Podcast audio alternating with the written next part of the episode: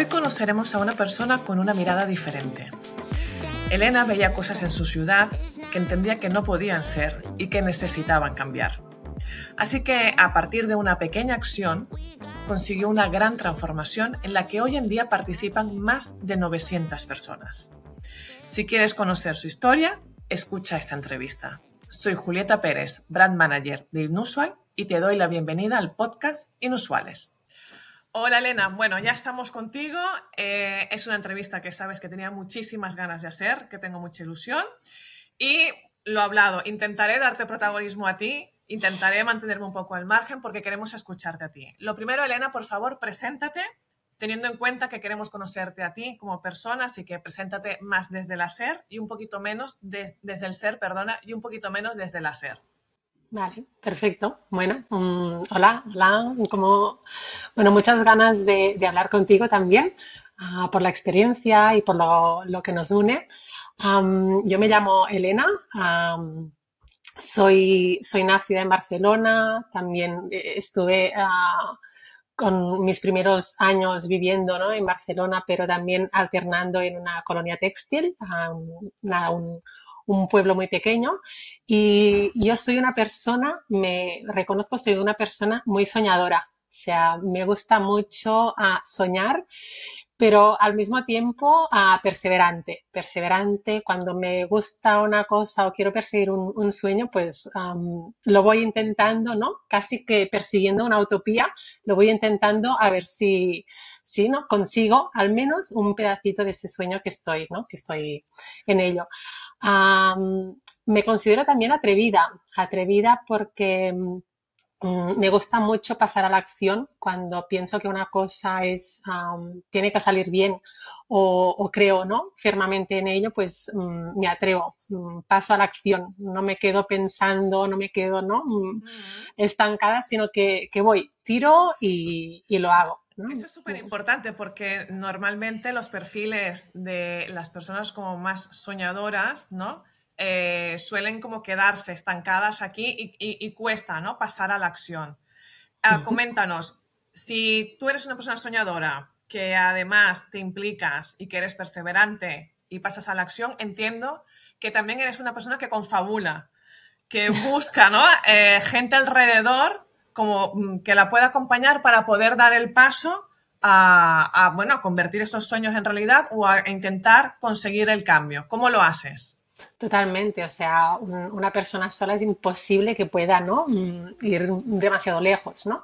Y, y, lo que se me da bien es que cuando creo firmemente en una cosa, en, una, en un proyecto, en una idea, pues ah, enamoro a las personas porque porque intento convencerles, ¿no? Porque saco mi pasión, saco ¿no? la, parte de, de, argumentar, ¿no? Porque creo que ah, puede funcionar e intento, ¿no? Pues mm, conseguir pues personas que también, ¿no? Se meten de lleno en el proyecto, tengo ¿no? una escucha activa naturalmente y lo hacemos entre todos y ¿no? entre todos vamos puliendo un poco esa idea, ese proyecto, esa, ¿no? esas ganas de, de cambiar ¿no? ese, ese, sueño. Lo que viene a ser directamente inspirar y mm. contagiar a los demás. ¿no? Entonces, coméntanos por favor el proyecto por el cual eh, te he pedido la entrevista, porque sin conocernos, sin haber hablado nunca, en la distancia, porque coméntanos dónde estás. Estoy en Vic. En, estás en Vic. Sí, una ciudad a unos 70 kilómetros de Barcelona. Y yo estoy en Badalona, que es al lado de Barcelona, y sin conocernos, un proyecto que tú iniciaste desde la nada eh, llegó hasta aquí, hasta Badalona, y a mí, o sea, es que me volvió loca, loca. Y, pensé, ¿quién está detrás de todo? O sea, ¿cuál es la mente y el espíritu que está detrás de esto que se ha atrevido a hacerlo y que además ha sido capaz de movilizar a muchísima gente. Háblanos del proyecto, Elena, porfa. A ver, el proyecto es Bicibus. De... Montamos una asociación ah, que se llama Cambios en Cadena, Cambios en Cadena, que justamente es lo, ¿no? es lo que provoca, ¿no? Mm, Totalmente con nuestro, ¿no? Con el proyecto del Bicibus. El Bicibus es una, iniciativa, una actividad que ya se ha hecho en otras poblaciones, en, otros, ah, en otras ciudades, países, pero sí que estaba como una actividad pues muy, ¿no? Mm, como, como una ocasión, como una cosa, ¿no? Una anécdota. Y sí que en, en febrero del 2020 nació el movimiento Bicibus actual, ah, ¿no? que, hay, que hay mucha gente que, que, se, ha, ¿no? que se ha sumado a, la iniciativa. Y lo que, me, lo que me pasó justamente es que yo hacía muchos años que iba ah, en bicicleta hacia la escuela. Yo soy maestra, tenía ¿no? un, recorrido de un, kilómetro hacia, hacia la escuela. También tenía ¿no? mi hija que iba en esta escuela y unos alumnos que también se desplazaban en bicicleta hacia la escuela. Y lo que pasaba es que teníamos mucho miedo. O sea, yo tenía que pasar por calzada, mi hija tenía ¿no? que pasar por, por, la acera, los alumnos, algunos, ¿no? Llevaban la bicicleta al lado, a las familias, ¿no? Un poco, ¿no? Les daba miedo. Y, pusimos orden, ¿no? O sea, era como, no, se puede, no podemos ir así, es imposible, ¿no? Que, que, los coches tengan prioridad, que, ¿no? Tengan unas calles más anchas, más, más directa, ¿no? Más directo el camino y nosotros que lo estamos haciendo muy bien, que estamos, ¿no? Lo hacemos de forma sostenible, saludable, que llegamos con energía al colegio, no puede ser que no tengamos esa prioridad. Es cuando nació el Bicibus, ¿no? la iniciativa. Ah, antes de, la pandemia, en, febrero, cogí unos cuantos alumnos míos, que en aquel entonces hacía um, sexto, y les dije, venga, vamos, nos vamos a juntar y vamos a pasar por la vía, por el carril de la calzada con los coches más transitada de, la zona de, Vic. Vic es la capital de, una comarca y por lo tanto allí había mucho, mucho tránsito, pues a las nueve de la mañana. Como, como en muchas de las ciudades. Y empezamos así, ese día fue mmm, magnífico, porque, dime, dime. Claro, Elena, pero yo me, me, pregunto, porque aquí en nuestro caso, mmm, yo, nosotros íbamos en bici también a nuestro cole, lo tenemos también a un kilómetro, mm. y pasó lo que dices tú, al final, eh, bueno, eh, la policía poniendo orden, no podéis ir por la carretera, mi hijo el grande tendría 7, 8 años, pero ya iba con una bici grande porque nosotros, nosotros somos muy de bici. Y claro, nos echaron a la acera, pero es que por la acera no podíamos ir con una bici tan grande. Entonces, por la acera no puedes ir con una bici tan grande, uh, por la carretera no puedes ir con el niño.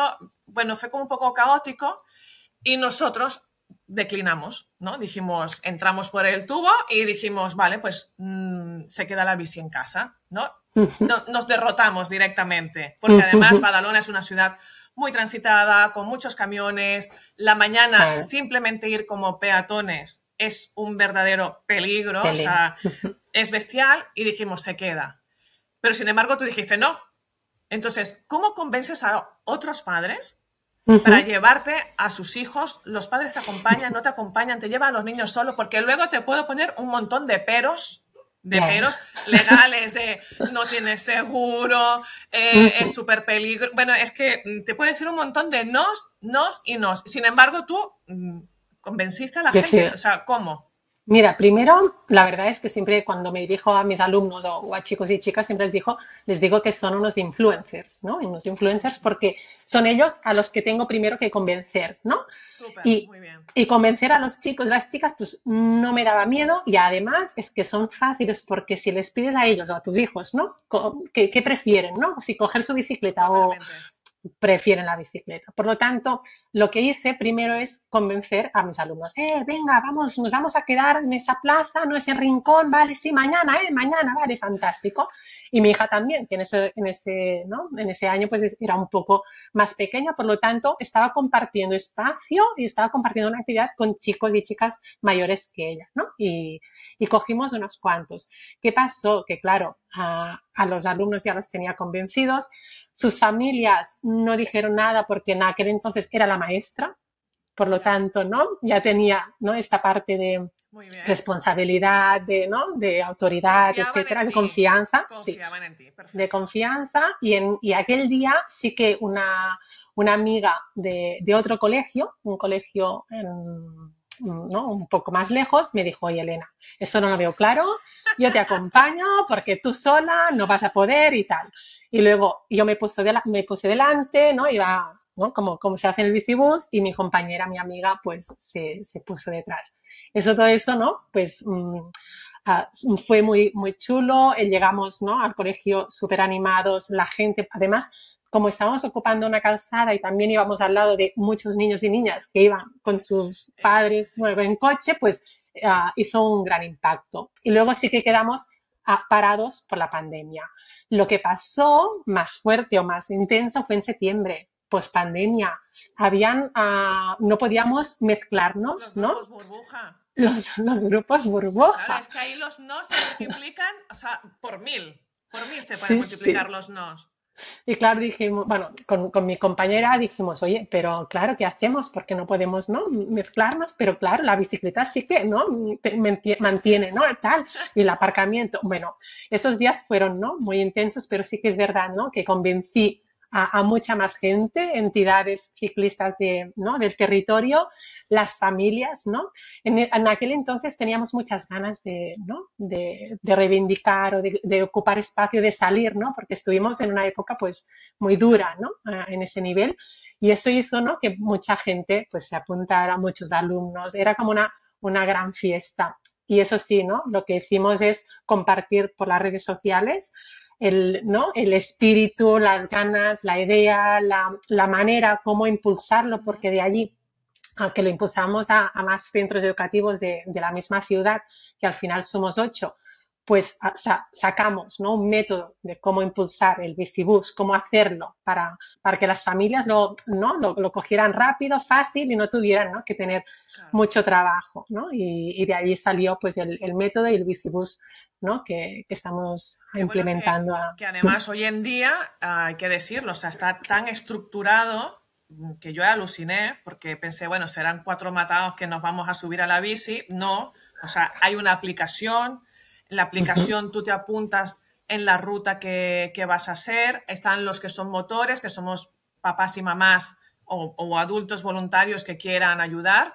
Um, pero luego hay una plataforma de gente también que viene, que asesora al cole, que estudia uh -huh. cuál es la mejor ruta para poder ir con, con, los niños, o sea, que está como, como todo muy, muy, yo aluciné, está todo muy montado y claro, es difícil que, que digan no, ¿no? Que se diga no a esto porque ya viene como muy en, ya envuelto con el lacito y es como, aquí tienes, o sea, solo tienes que eh, tener ganas de montarte en bici. Sí. ¿cómo, cómo, ¿Cómo creció todo, todo esto tan rápido y cómo se ha estructurado con aplicación, con, con, bueno, con un equipo que viene y asesora coles? Uh -huh. Bueno, eso ¿no? es un poco lo que te he dicho, empezó ¿no? desde, desde abajo, desde nada, una maestra ¿no? que cogía a los alumnos, sus hijos y, y se iba al colegio y, y, eso parece muy simple ¿no? Y, y, al final es simple. Lo que haces es convocar ¿no? a unos chicos y chicas, a marcas el recorrido ¿no? y, luego pues te apuntas y vas haciendo las paradas como si fuera ¿no? un bus uh, urbano, vas recogiendo los, los niños, niñas y hacia la escuela. Y llegas a la escuela. ¿Qué pasó? Puedes hacerlo muy simple, así, de esa manera, que hay muchos bicibuses ¿no? que, que se, han, ¿no? se, han, implementado, se han impulsado de esta manera, pero nosotros al final lo que, lo que queríamos es que fuera un proyecto comunitario, ¿no? un proyecto donde al final todos somos personas y tan, ¿no? pueden intervenir las familias, los, los, los, niños y las niñas, que son los principales ¿no? promotores y autores de, ese movimiento, pero también implicar la escuela, ¿no? el colegio, porque también tiene mucho que, decir, mucho que aportar y además pueden ayudar al impulso y al, a hacer que, que las, las, familias se desplacen de forma saludable, sostenible, segura y también administración pública, porque ellos al fin y al cabo son personas, algunos no también son papás y mamás de, del colegio o tíos o, o, abuelos o lo que sea y pueden aportar ¿no? A, al cambio ese de, de, los caminos escolares que sean seguros a nivel de infraestructura, a nivel pues de, de lo que no se necesita en esos, en esos momentos. Luego, sí que cuando lo impulsamos en un centro educativo y luego ya teníamos toda una población pedaleando y más experiencia, sí que lo que hicimos es ¿no? estructurar muy bien el, trabajo, ¿no? el decir, ostras, pues mira, la, la, primera sesión vamos a implicar a todos los agentes de la comunidad educativa. En la segunda sesión vamos a hablar ¿no? de qué tipo de bicibús quieren impulsar, un poco dejando margen a la variedad, porque cada comunidad educativa es diferente, es, ¿no? Tiene una personalidad, pero al mismo tiempo, ¿no? Facilitar mucho las herramientas para impulsarlo, ¿no? Porque al fin y al cabo, mm, las familias, todos tenemos, ¿no? Un trabajo o, ¿no? o una, una dedicación y eso nos, nos, viene, ¿no? Pues facilitar al máximo las cosas. Y con la aplicación funcionó lo mismo. Si al mismo tiempo que, que estábamos pedaleando, ¿no? Que algunos estábamos, no ahí cada viernes o, tres días a la semana pedaleando con los, con los chicos, las chicas, observando sobre todo, ¿no? Lo que, lo que faltaba o lo que se podía mejorar o lo que, lo que sí que funcionaba, pues desarrollamos una aplicación justamente para, para facilitar las cosas, la gestión, pero al mismo tiempo limitar un poco los miedos que tenemos las familias, ¿no? De eso, ha, llegado mi hijo, o como comentabas, ¿no? Algún día de estos, me voy a dejar algún, algún chico, la chica en la parada, ¿no? Todo todos los que hemos impulsado el nos ha pasado eso, ay, que no me deje, ¿no? A nadie, ¿no? Y eso la, la aplicación pues lo permite. Y también aumenta la participación, porque al fin y al cabo ah, ese, en, septiembre se va a activar toda una parte de gamificación para que los chicos, las chicas, las familias pues estén más motivadas ¿no? para, para, participar. Pues después de cuatro días pedaleando ¿no? hacia la escuela, pues te sale un, ¿no? Claro. una Yo, una de las, de, las, bueno, de las cosas que más me, me gustó de este proyecto es que, aparte que venía de muy lejos y llegó a nosotros y nos ha motivado un montón, es que Claro, se puede como amplificar mucho, ¿no? El, cambio y el movimiento. Y lo digo ¿por qué? porque nos podemos quedar con lo evidente. Y es que los niños van contentos al cole, ¿no? Y además hacen ejercicio y ocupan la vía, ¿no? Y van haciendo un poco de deporte y tal, y como que normalizan que eh, la, la, ciudad también puede ser de ellos, porque al final hay que humanizar las ciudades, que realmente es caótico. Pero esto se amplifica porque yo que he sido motor del Bicibus y que es súper emocionante, eh, yo reconozco que la noche anterior del primer día que hicimos el Bicibus, yo no dormí, no podía dormir, de los nervios que tenía, porque me podía dejar un niño, porque tal, pero sobre todo porque pensaba, madre mía, cuando paremos en la calle y detengamos a los camiones de reparto, a los autobuses, digo, es que la gente nos va a matar. Entonces yo mentalmente me preparaba discursos de ¿qué voy a decir cuando alguien en la calle nos insulte o, nos dé? Claro, yo voy con niños pequeños, no voy con niños de sexto, íbamos con niños pequeños. ¿Cómo voy a reaccionar? ¿Cómo? Y sin embargo, mira, se me ponen los, te lo juro, ¿eh? los pelos de punta. Cuando salimos con los, que nada más éramos un grupo pequeño porque fue la primera vez, oye, los coches no dudaban en parar, los camiones paraban y, y, como que nos un poco organizaban el, tráfico para que pudiéramos pasar con calma, tranquilos. La gente por la calle nos aplaudía. O sea, fue tan increíble. Los niños no se lo podían creer. Cuando llegamos al cole, bueno, los padres todos nos abrazábamos llorando de decir, no, no nos podemos creer. Y fíjate tú que lo puedes ver, si bueno, es una tontería, es venir al cole en bicicleta, tampoco no tiene mayor historia. No, sí que la tiene, sí que la tiene porque se amplifica, porque el que va en el coche, el que va en el camión, el que nos ves desde el autobús, al siguiente viernes que hicimos el bicibús, la asistencia se duplicó. Porque los otros niños, que lo que dices tú, que nos veían por la calle, que son del cole, que es que yo quiero tal, pero es que padres de otros coles me paraban y me decían, oye, ¿esto qué es? Y, nosotros no podemos participar. Y digo, bueno, esperar que esto es una experiencia piloto, pero que para el próximo curso nos montamos todos en el Bicibus, no os preocupéis. O sea, quiero decir que, que esto crece y que con un poco de suerte eh, la gente se acostumbra a que los niños también ocupen los espacios públicos. totalmente de acuerdo. De hecho, ¿no? El cambio en cadenas es un poco, ¿no? Es decir, tú montas el bicibus y vas a ver lo que va a pasar, ¿no? Que no solamente, ¿no? Lo que decías tú, no es solamente ir al colegio, ¿no? En bicicleta, sino que ah, de una forma u otra estás educando, estás concienciando, estás informando al resto de población que los niños, eso que decías, ¿no? Tienen el mismo derecho eh, de ocupar el espacio. al contrario, ¿no? Para mí es más derecho, ¿no? Porque al fin y al cabo las ciudades creemos que es de ciudades 880, ¿no? Que tienen que estar ¿no? validados o, adecuadas para los niños de 8 años, pero también para las personas mayores de 80. Si estas personas pueden desplazarse, pueden vivir en una ciudad cómodamente, va a ser cómoda, va a ser segura y amable para todo el mundo, ¿no? Y es un poco eso, ¿no? Es decir, vamos a cambiar, ¿no? Vamos a ocupar ese espacio, ¿no? Vamos y al fin y al cabo es lo que decías, una persona que tiene un camión seguramente es o tío o vecino o padre, ¿no? Y por lo tanto, ¿no? Mm, los chicos, las chicas, pues están. Y Elena, y, no, nos engañemos, al final ese hombre que va con el camión, que va con el reloj en contra, que tiene que entregar y tal, al final le alegra la vida Mm. ver una pandilla de niños que va en bicicleta. O sea, es que al final también es como, como un regalo a la comunidad, ¿no? De decir, ostras, mira, es que hay 10 niños, 20 niños, 30 niños que van en bici. Además, los niños van cantando. Bueno, es todo como de mucho festival, todos muy alegres y tal. Llegan de otra manera al cole también, que también para los profes es como muy agradecido, ¿no? Que, que el niño no te llegue, que no ha desayunado, que no se quería poner los zapatos, tal. No, o sea, mis hijos se levantan 40 minutos antes de lo habitual para poder ir en bicicleta, ¿no? Y de normal levantarlos es toda una faena, ¿no? Es, es un desafío todos los días. Los viernes no, porque los viernes toca bici.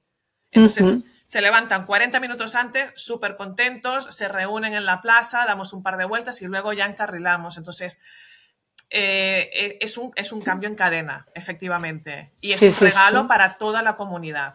siempre decimos, perdón, siempre decimos nosotros que es un proyecto de 0% emisiones y 100% emociones, ¿no? Porque pasa eso, pasa eso en el proyecto. Sí, Genial. a mí lo que me gustaría, vamos terminando ya, lo que me gustaría es que los líderes que están escuchando esta entrevista, se queden con la idea de que al final los grandes cambios no requieren de grandes esfuerzos ni de estar en una posición de directivos o una posición dentro de una gran organización, no, que todos podemos generar cambio desde nuestra casa, desde nuestro barrio, desde la escuela, desde tu propio hogar, ¿no? Al final, mm, bueno, un pequeño cambio nace en tu casa y lo puedes hacer crecer tanto como, como te impliques, ¿no?